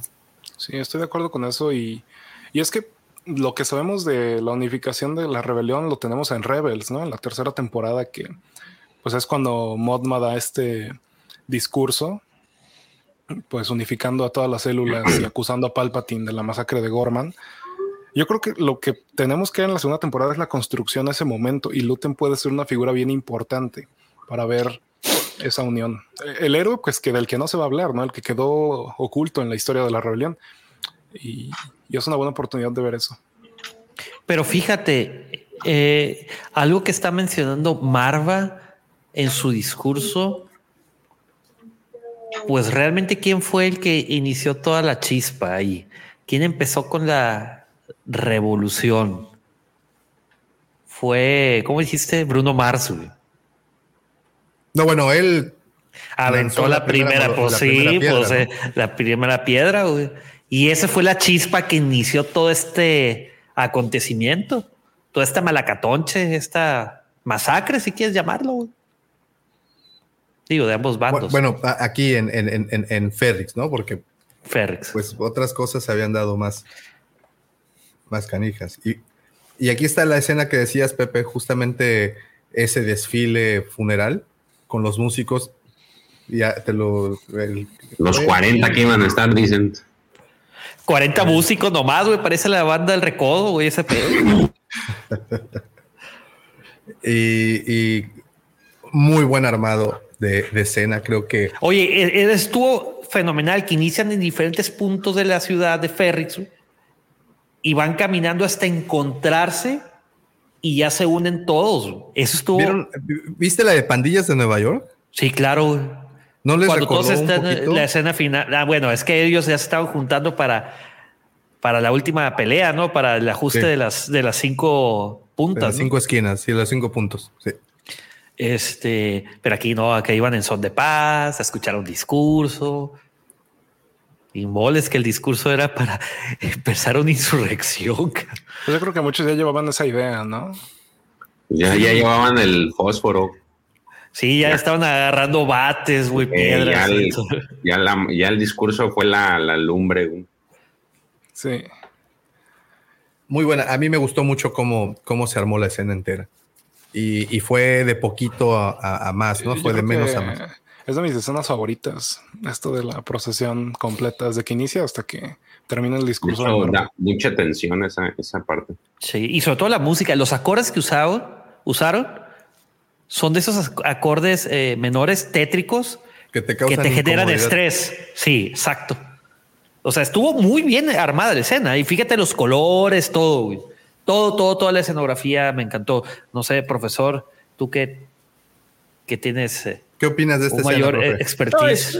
es, una coreografía toda esta, esta eh, preparación, digamos, de los músicos, cómo se van preparando, los vas viendo primero separaditos, apoyados en las paredes, cómo se van juntando, cómo vas viendo que son dos columnas que avanzan te das cuenta enseguida que hay más de 40 personas, ¿no? Toda esta tensión que se va, porque vos ves eh, la música, pero no es una música de alegría, es una música que te va generando esa tensión, esa incertidumbre de qué va a pasar ahora, y ves cómo los, los imperiales que, porque en paralelo a esto ves a los imperiales que dicen, se dan cuenta que son más de 40. Dice, dejen todo lo que están haciendo y salgan a la calle, como tenemos que demostrar que somos un montón, porque en cuanto se den cuenta que nos superan, nos pasan por arriba.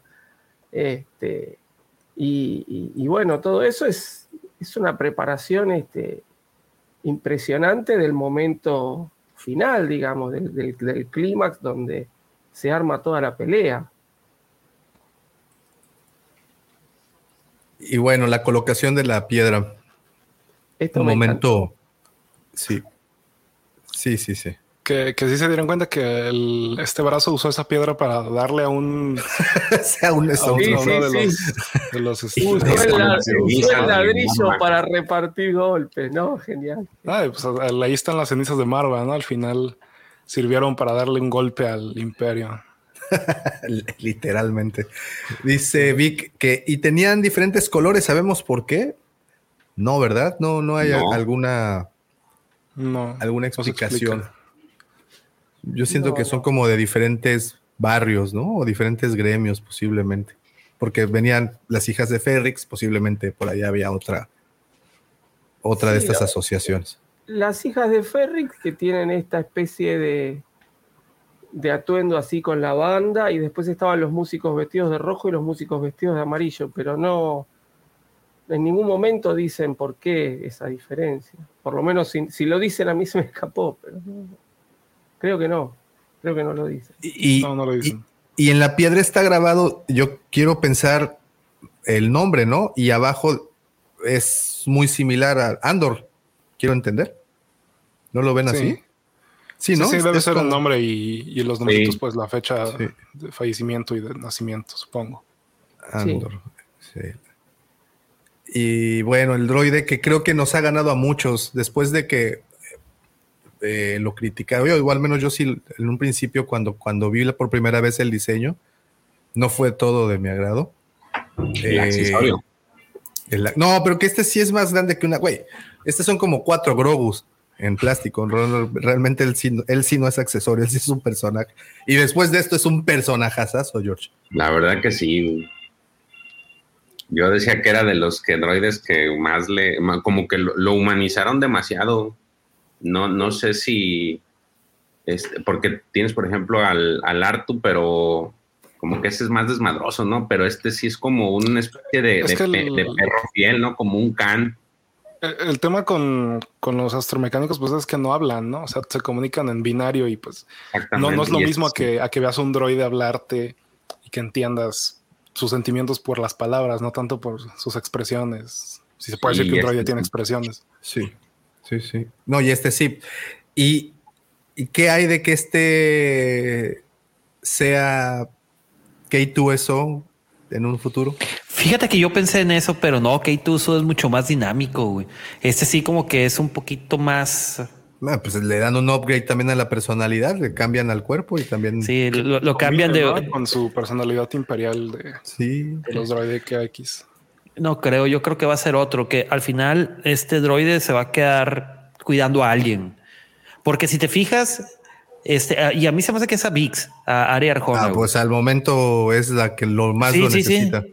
Y este, quedó bastante que ella, va a quedar toca disco, sí. todavía le dice, güey, pero ya te vas a ir otra vez. Dice, pero voy a volver. Dice, es que ya Andor va a volver. Sí. Y todavía le dice, sí, va a volver. Siempre vuelve. Oigan, ¿y si creen que vuelva o, o lo van a dejar así que ya no se vuelven a ver? No, claro que sí, güey. Ari Arjona es por lo que muchos regresaron a Andor. no se crean. No sí, dudo. yo creo que sí, yo creo que sí regresa. Sí, tiene que. Eh, creo que es lo que va a mantener al personaje eh, como que con esa motivación. Va a ser como esa medallita que ve de repente, ¿sabes? Para los, los soldados que se iban a Vietnam y que de repente volteaban a ver el, el colguije y veían a la, a la novia para mí es eso. Y en algún punto sí siento que pues se la van a, se la van a acabar, ¿no? O sea, algo va a ocurrir que lo van a dejar traumadito. Cosa que cuando conoce a Gin Erso, pues le, le, cambia tantito el, el pensamiento. El mood. Sí, pues sí, también. Pero yo creo que sí regresa. Creo que es un buen motivo para regresar. No por sí, lo mismo que dice el señor Mendoza, ¿no? Pero por, por motivos más válidos. menos, menos este misóginos. Ah, no es cierto, Pepe. Eh, y bueno, llegamos a ese gran no es momento. misógino, güey, por el amor de Dios, güey. Retráctate, güey, me va a empezar a llover, voy a tener aquí. Mira, las damas que nos ven saben a lo que Está bien, y así vas a tener jacuzzi incluido ahí en ese cuarto. de lava, güey. Eh, sí, no, pues el castillo no, no, por eso, güey. Eh, dice Norte de Namauta que se acaba de enterar que Marva es la tía Petunia, sí. Nomás que está más, más llenita. Y obviamente con más años. 10 años más. Wow. Bien, y pues les digo, llegamos a este momento que pues fue el clímax, ¿no? Fue eso sí. que hizo que. No, no fue el clímax. Fue la, la calma antes de la tormenta, güey. Fue el ojo del huracán. Si te fijas, hasta parece huracán. Ahí está el ojo. Güey. Porque el clímax sí. es cuando se empieza ya todo el. La yo refriega, güey. Razor Fest. Yo también pensé lo mismo. Oye, para estar viejito, tiene un proyector, pero industrial. 4K, güey. ¿eh? Sí, ¿verdad? Sí, sí, sí, sí, está. Pero está a mí, a mí esa escena me. Pues me pareció bastante buena. Yo creo que alguien ahí comentó, no sé quién haya sido, me disculpan, no, no, me acuerdo del nombre, pero dijeron que este discurso inspiró, pues incluso le hizo ver cosas a Luthen, ¿no? Porque se le ve en sus expresiones que, que le está llegando los, las palabras que dice sí. Marva. Entonces, híjole, los monólogos en esta serie han sido muy buenos. El de, sí. el de, ¿cómo se El de Kino, el de Luthen, el de Marva. A, a mí me encantan y te digo, estaba bastante emocionado, hasta con ganas de pararme y decir, sí, peleen, acábenlos, ¿no? Entonces, muy contento con esa escena. ¿Se fue Davo? No, no, no disculpe, es que, ah, me agarró una. Y bueno, el momento de la portada, George. Sí, esa parte el está bien. Resistance, pero de la sí. buena, no de la que no les gusta. Ey, sí, está. está A mí me acuerdo bien. mucho, no tiene tanto, un grupo que me, me, gusta mucho que se llama Muse, sacó un disco que se llama Resistance uh -huh. y creo que una de las portadas de ese disco era justamente la imagen, ¿no? De alguien arrojando una bomba molotov. Y ahí se desató la tormenta. Sí, fíjate que lo único que se me hizo raro de, de la parte de la bomba es que no pareciera que, que, se haya muerto nadie, ¿no? O sea, como que cayó en el, en el medio y, y a lo mejor no. No, el Vendopatria ¿no? se murió. Sí, se ah, murió sí, un chorro. Fue, fue por el por la reacción en cadena que generaron de las, las otras bombas. Las granadas, sí, sí. ¿no? Sí. Sí, es cierto. Es que inicialmente se supone que cae en, el, en la nave esta, en la navecita esta. Uh -huh. Entonces tira todo lo demás y ahí es, empieza la reacción en cadena. O sea, hasta medio matraca patinarles a, si es que le quería atinar al, a alguno del. Bueno, le pegó al camión. Por eso te digo, o sea, le quiso, le, si le quería dar alguno de, en específico, yo, de los, de los yo creo que, quería que cayera en medio, ¿no? De, sí. de todos los imperiales. Y pues Exacto. le salió al final, al final la, la pegó. Medio Banksy, dice. Parte sí. de, la, de esa estética. Y, y, y, sí, aquí sí me detengo porque creo que ya muchos han comentado. Sí. Los troopers de repente tienen puntería. No, y volvemos a lo mismo de que esta serie hace muy buen trabajo reivindicando al imperio como el, el gobierno fascista y opresor que son, no un, un eh, malvados de caricatura como lo hemos visto Rebels, por ejemplo, que digo, no es que Rebels sea malo, me gusta mucho, pero pues hay que decir las cosas como son y el imperio no, no se le hace mucha justicia en esa serie. Y sobre todo a los Stormtroopers, ¿no? Que una de las cosas que a mí siempre se me hacían muy ridículas es como está este, no sé si ya hasta hace un chiste de que noquean a Stormtroopers chocándolos con los cascos. Sí, sí, sí, claro, en, en Obi-Wan, ¿no? Cuando lo... Ah, bueno, bueno, pero creo que surgió de Obi-Wan cuando es la...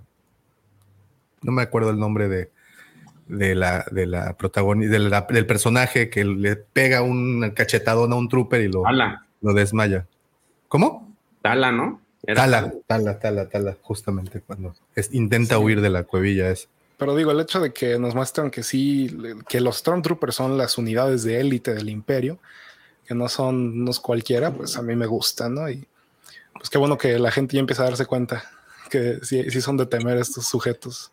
Y fíjate, hace, hace ratito platicabas, Marco, de que era posible de que no las figuras que estaban saliendo de, de Andor, pues no serían tan vendidas, ¿no? Que serían un poco complicadas de eh, que, las quisieran las personas. Pero eh, creo que ciertos personajes, eh, no los troopers, por ejemplo, Estoy tratando de pensar realmente en algún personaje que crean que cuando regrese en el siguiente, en la siguiente temporada podamos tener un mejor diseño de él. Eh, pensaba hace rato en Brazo que regresara con algún tipo de armadura o algo diferente, ¿no? Para, para darle ese upgrade. Eh, alguien que ustedes crean que vamos a ver en la siguiente temporada con ese upgrade no sé cómo llamarle. Pues Andor hacía como misiones de espionaje y demás, ¿no? A lo mejor pueden aventarse y ponerle diferentes vestuarios que sean más llamativos. Seguiremos viendo figuras de Andor entonces. Sí, pues sí, también. Digo, porque los otros personajes no creo que cambien mucho, ¿sabes? Sí, no, no, no, no, no. Menos de que nos entreguen a un trooper. Que por cierto, eh, viene dentro de la primera wave de Black Series, pues viene un Short Trooper que vimos muy poco, si no me equivoco, creo que solo en un episodio. Como nada más. Ahí en Miami. Sí. ¿Cómo dices? Aniamos. Aniamos, aniamos. Que yo, yo, no sé ni por qué, ni por qué opino, ¿verdad? Porque pues yo ni Black Series compro, pero pues, igual acá, como, como veo los videos de, de Davo, pues sí, sí ando al tanto de, cómo ve el mundo de las figuras. ¿Sabes que estaría padre que fuera que tuviera figura esta Dedra? Porque no hay, no, hay, ninguna figura imperial mujer que yo, que en Black Series, no sé si en Vintage hay. No, eh, imperial mujer, qué buena pregunta. No hay. Bueno, sí hay, en 375 sí, sí hay, hay un par, en 30 aniversario. Una de ellas es esta, ay, no me acuerdo el personaje, es rebelde realmente, pero está en uno de los cómics, se infiltra con Luke y los dos, Luke y ella usan uniforme eh, de imperial. Se me olvidó el nombre. Pero, de hecho, es, rebelde. Es rebelde. Estoy pensando en otra, pero, sí, sí, sí hay una imperial. ¿No, no hay figura de Sí, sí, sí, sí. De ella sí hay. De la de que sale con eh, su traje rojo, creo, ¿no? Sí, la de X-Wing, la villana de, de Rogue Squad. Sí, de ella sí hay en, los comic packs. Y. ¿De quién, perdón? De Aisan Aizard, ah. la, villana de la saga de X-Wing. Bueno, de, de, las novelas de Rogue Squadron. Esa sí, sí hay. Y hay otra más que también trae. Ah, pues esta, la piloto de, Star Killer, ¿cómo se llamaba? Juno. Juno. Juno ah. Eclipse. Juno Eclipse, ella es imperial, ¿no? Y pues ahí trae. Pero no hay muchas, tienes razón, no, no, no, no, no hay tantas. Y era justamente otra cosa que se me ocurría, que Andor lo que sí ha dado son figuras de imperiales y, varios, ¿no? No habían dado otro, otro en otra serie. Bueno, llegamos a ese momento incómodo para algunos, cómodo para otros y evidentemente para Cyril no tanto, o más bien para, para Dedra. El momento en donde ellos se encuentran, donde les salva la vida, porque esta, esta escena cuando empieza todo el, el borlote, cuando la tiran y le pasan encima, la patean y bueno, todo lo que se ve. Dio su vida ahí la morra. Me, me acordé de un par de episodios de Game of Thrones cuando desmembran a alguien Oh, por la sí, turba. Yo también. Sí, ¿no? Te- te- había, yo estaba esperando que pasara algo por el estilo, Sí la encañonan y Sí, la sí, dije, rescatan. dije, ahorita la van a, la van La a van a pisar hasta que se muera o la van a, a desmembrar ahí. Sí, Muy- yo muy también estoy también aquí de... Sí, sí, no, pero sí, o sea, eh, tienes una desbandada de gente, no sé, y además no solo pasaban sobre de ella, sino también le soltaban dos que tres patadas cuando pasaban. Sí. Qué buena actuación de la Dedra. Sí, la verdad es que la actriz aquí, en esta escena en particular, cuando ella está bajando de ese shock y está viendo así como que ni lo reconoce, no sabe qué pedo, ahí, ahí hay algo, hay algo de magia que pasó entre ellos, ¿no, George? Sí, estoy viendo que sí, me recuerda a la escena de Homero y el puerco araña.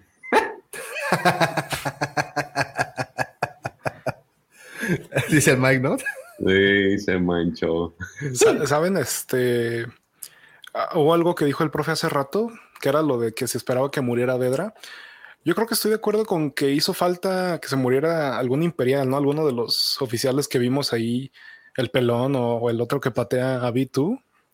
Yo creo que a lo mejor que se muriera alguno le hubiera dado un poquito más de impacto a. Pues sí se murió el que mató esta, ¿cómo se llama? La, la, la chica que parecen, que no sé si sea su chica, pero es su chica de la Ah, hermana. sí, la, la. Bel, el, el espía, ¿no?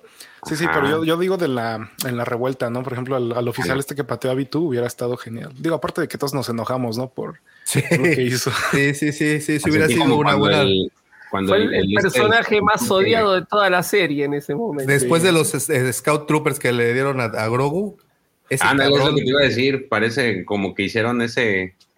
Dijeron, vamos a ver ahora, vamos a hacer enojar a la gente. Ahora vamos a patear al, al B. No, ¿cuál patear? Lo agarraron y lo voltearon al pobrecito como tortuga para que ya no se pudiera mover. Por eso te digo, y cayó y así, hijos de su chingada madre. Se pasaron de lanza.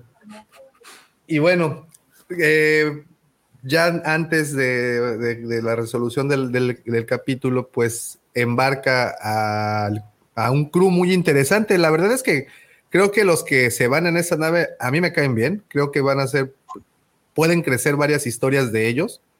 ¿Cómo ven? ¿Les gustó el crew que se fue? Sí, Sí. Está, está variado. Y yo creo que sí deben de darle su lugar en la, su propio arco en la segunda temporada. A lo mejor que se formen su propio grupo rebelde o se unan a otro. O que simplemente se vayan a intentar sobrevivir. Tenemos a, a, a Vix y Brazo que seguramente van a, a volver a aparecer en la temporada siguiente. Eh, no sé, el otro chico, el chico que tira la bomba y la mujer que, que va pilotando la nave, esos dos, no sé, no- nunca fueron tan, tan importantes, pero, pero Vix y Brazo sí, seguramente van a Pero a, aparecer. a este, ay, es que se me olvidó su nombre, al, al que tiró la bomba, pues vamos a decirle así. Al Bruno lo Mars. que- lo que nos- el Bruno Mars, ándale. Eh, yo creo que sí, ¿no? Ya le dieron esta, esta importancia en el capítulo y estaría chido que lo, lo retomaran como un rebelde ya más decidido. ¿Sabes? El que me agüitó que se muriera el, el, el que el transportista, güey. ¿Cuál? el, el ¿El dueño que del negocio este? el dueño, el no, no el del negocio, sino el que trae, el que mueve transportes, el que recibe Ah. la- Ah, ya, ya, ya. Sí, y es que aparte se, se enfoca su, su, su rostro cuando cae, ¿no? Y se quedan ahí unos se segundos. Queda muerto el vato. Sí. Bueno, a ese le costó pegarle. Le tiraron, le tiraron hasta que le, le- como cuatro o cinco Fue el que veces. se le colgó al trooper, ¿no? sí, Sí. ese. Digo, otro trooper hubiera fallado. Y ese, certero. Si estuviéramos en Rebels, nunca le hubieran dado. Muy bien. Tenemos esta escena donde pues ya van a entregarle a las a los brazos del de a la hija, exacto. Ya van a hacer, van a cerrar el trato, van a ser ya consuegros del Davo. Del. Y la niña, ah, ¿cómo crees que se queda? Digo, el chavito no está feo. Están como de la edad. No, no sé.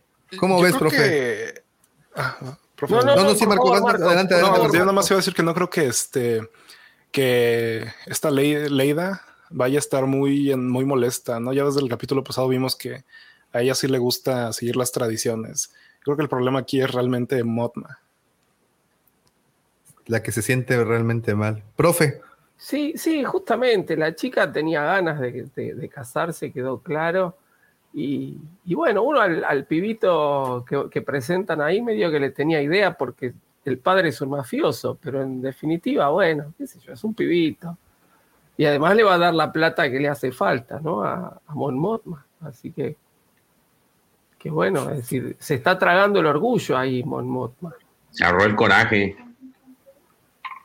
Aunque, mira, yo creo que podrían agarrarse de que Leida le agarre coraje a su a su mamá, ¿no? Por, por esto, por no haberle comentado tal vez, ¿no? Sí. Pues, o sea, que se agarre cualquier excusa para seguirla odiando. Pues no se llevan muy bien. Y tenemos esta última escena en donde pues se le escabulle, el, le voltean las escopetas, el que buscaba terminó siendo la víctima y lo encara y le dice, a ver, o me matas o me reclutas y al otro se le salieron las lágrimas de la emoción. ¡Qué fichaje! dijo dentro de sí. ¿Cómo ves, George? Así como. Sí, dice, andaba buscando a este. A ese número andaba 9. buscando cobre y me traje oro. ¿Cómo ves, Marcos? No, pues estuvo muy buena la escena. Digo, ya se le hizo a Luten lo que iba buscando. Y, pues es el cierre de todos estos arcos que vimos para Andor, cómo fue creciendo como rebelde, cómo empieza siendo alguien que pues es completamente, pues sí, egoísta, es para él nada más, todo lo hace por, quiere ser nada más el solito, nada más está ahí por el dinero, va aprendiendo a trabajar en equipo, va viendo cómo el imperio afecta a, otros lados. Y, pues termina en esto, en que junto con lo del manifiesto, pues, y todo el tema de su mamá y, y la revuelta de Ferrix, lo que le pasa a Vix, todas estas cosas que nos fueron presentando y desarrollando culminan en esto. Andor definitivamente volviéndose rebelde, diciéndole, Luthen, ¿sabes qué? Ah, olvídate lo que te dije al inicio, ya, vámonos. Entonces, me pareció un buen cierre para la temporada. Ahora les tengo una pregunta. Eh, ¿Andor ya identifica a Luthel como un líder rebelde o lo, todavía lo identifica como este, esta eh, cabeza al frente de una célula delictiva? ¿O ya lo, ya, lo, ya lo identifica como un rebelde o simplemente es un mafioso para él? Yo creo que ya lo identifica como un rebelde, ¿no? Porque pues le... Él ya sabe que él trae algo, ¿no? A lo mejor no, no sabe que sea la rebelión, pero ya sabe que está haciendo algo contra el imperio. Sí, sí, sí, sí. Pues, muy bien. Y ahora sí viene ese momento eh, en el cual tenemos que ser sólidos. Bueno, ya terminamos la temporada. Digo, ya no les voy a pedir la calificación del episodio porque ah, creo que ahora sí ya es justo decir la temporada entera. Profe, George, Pepe no, no están con nosotros. Eh, ahorita que, que se reúna, que se una de nueva cuenta.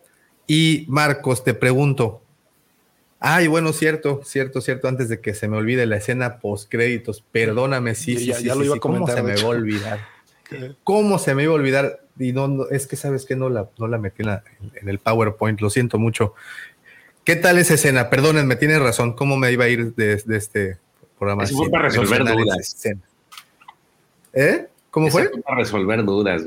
¿Para qué servían las estrellitas esas, no? ¿Para qué chingados? Que este, para qué sirve eso, ¿sí? Que Andy Serkis ya lo había dicho, bueno, lo había intuido en una entrevista que dijo que estaban armando algo muy malvado para el imperio. Entonces, pues, como que todo el mundo ya asumía que intuía, ¿no? Que, iba por ahí.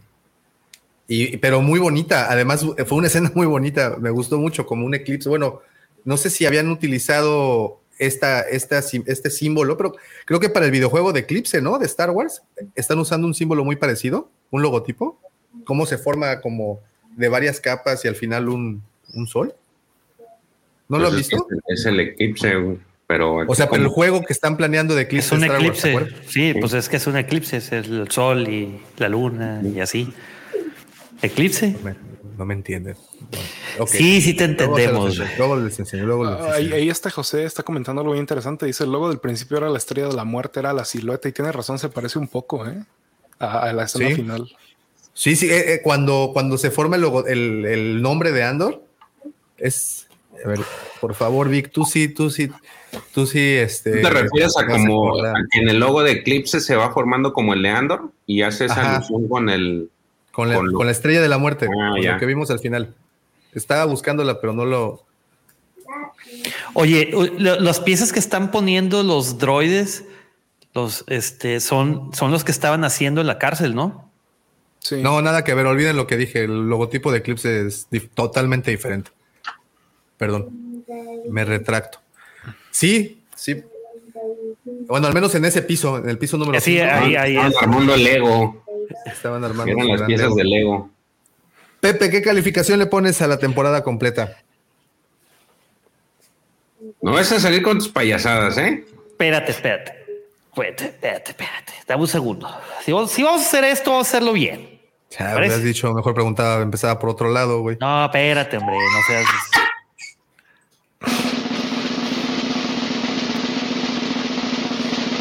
Diez. Sí, le di un 10. Muy bien, muy bien, muy bien, ¿eh? George. Igual, bien. Espérate, güey. Tiene que sonar ahí. No mames. Cada madre, güey. 11. Ok, ok, ok. Profe.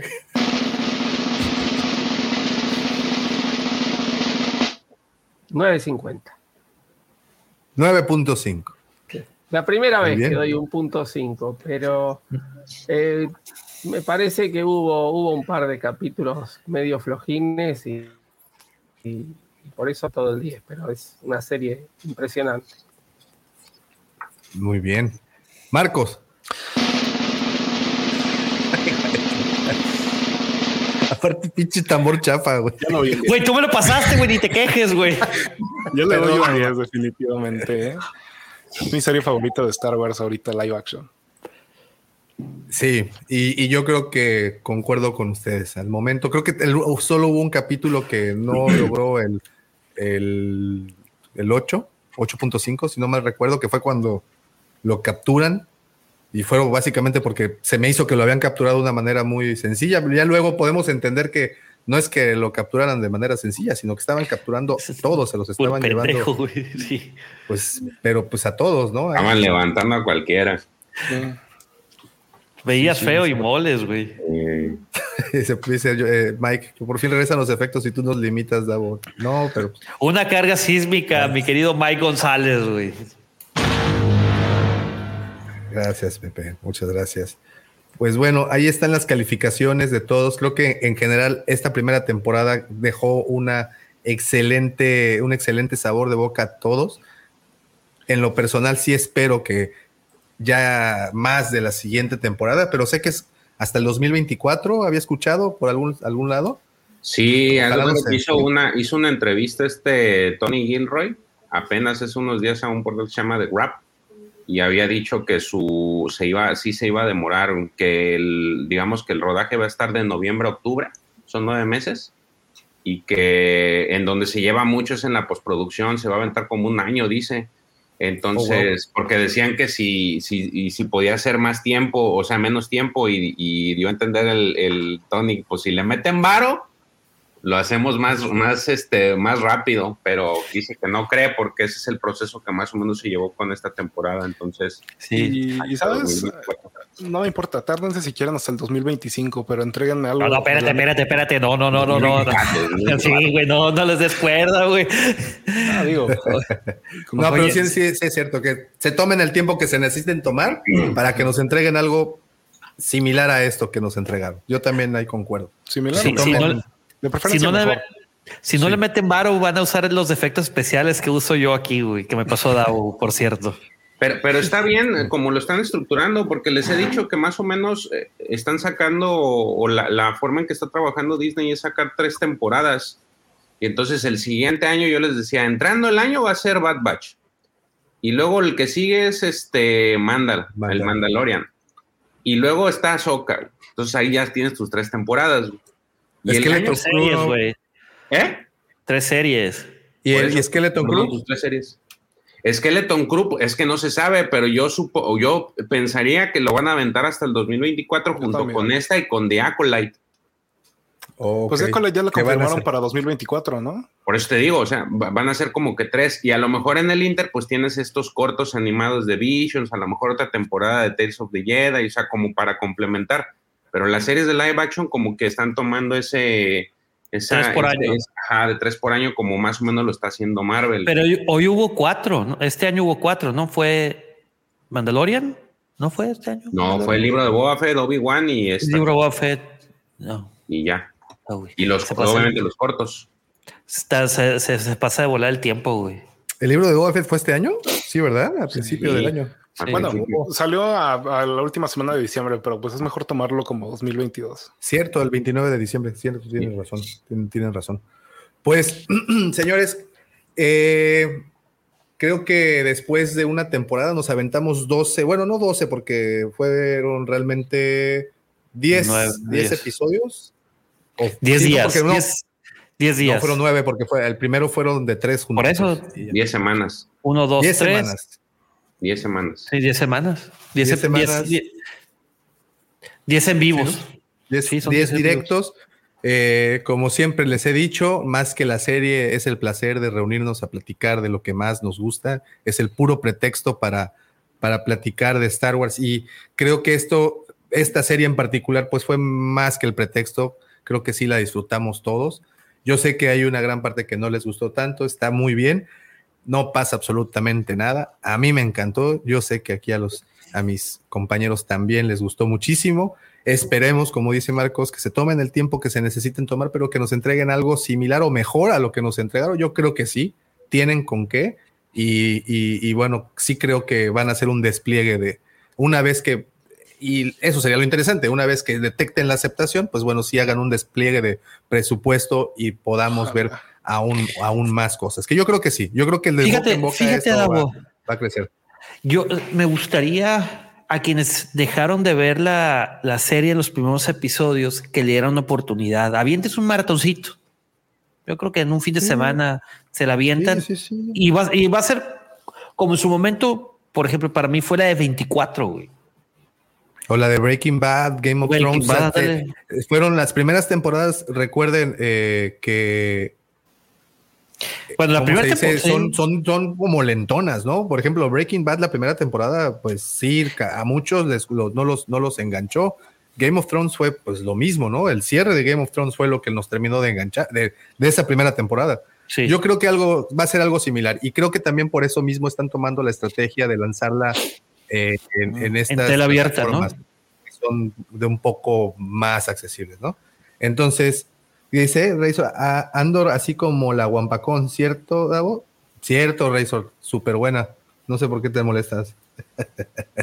en fin, señores, fue un placer haber estado con ustedes. Muchísimas gracias a todos los que estuvieron conectados desde el inicio. Gracias por esos comentarios. Enriquecen muchísimo el contenido de este podcast. Les agradecemos muchísimo. Mañana esto va a estar en Spotify ya disponible para que puedan escucharlo. Si nos escuchan por allá, muchísimas gracias por descargar el episodio. Y gracias a mis queridos amigos, Lord Griller, George, muchísimas gracias, profe. Y a nuestro querido invitado, Marcos del Corredor de Kessel. Por favor, vean ese canal, se van a informar muchísimo, muchísimo, muchísimo. Muchas dudas despejadas. Y lo más importante, como siempre digo, siempre cuando esas dudas, cuando me responden preguntas, pero me generan otras, creo que eso es algo bueno y eso es lo que tienen estos señores. Mauro también, si nos está viendo, Sí, un abrazote, que- Marco. que Gracias problema, por, por- pero bueno. Sí, gracias a ti, Davo, por la, la invitación y, y un gusto convivir con el profe, que ya había escuchado mucho de él, eh, con, con Lord Griller también, con Pepe, ahí de, de hablando de cómics, también personajazo de aquí de, de la cueva, y pues George, que, que ya pues, lo- lo- nos frecuentamos más, más seguido. Entonces, pues sí, muchas gracias, Davo, fue un placer acompañarlos aquí en el programa. Muchísimas gracias, Marcos. Y recuerden, ya la siguiente semana regresa hablando de cómics para todos los eh, seguidores de las viñetas y los dibujitos.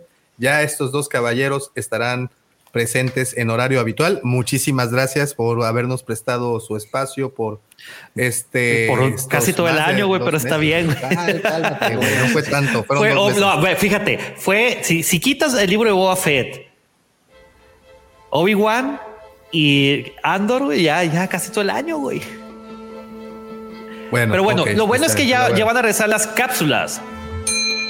Ándale. De, cuatro horas. ¿Y ahora sí ya vas a estar o me vas a dejar solo, como siempre? Fíjate, interesante que lo preguntes, pero ahorita bueno, ahorita se pelean por el WhatsApp. Muchísimas gracias. Les agradezco mucho y recuerden que la fuerza los acompañe siempre. Hasta pronto, gracias.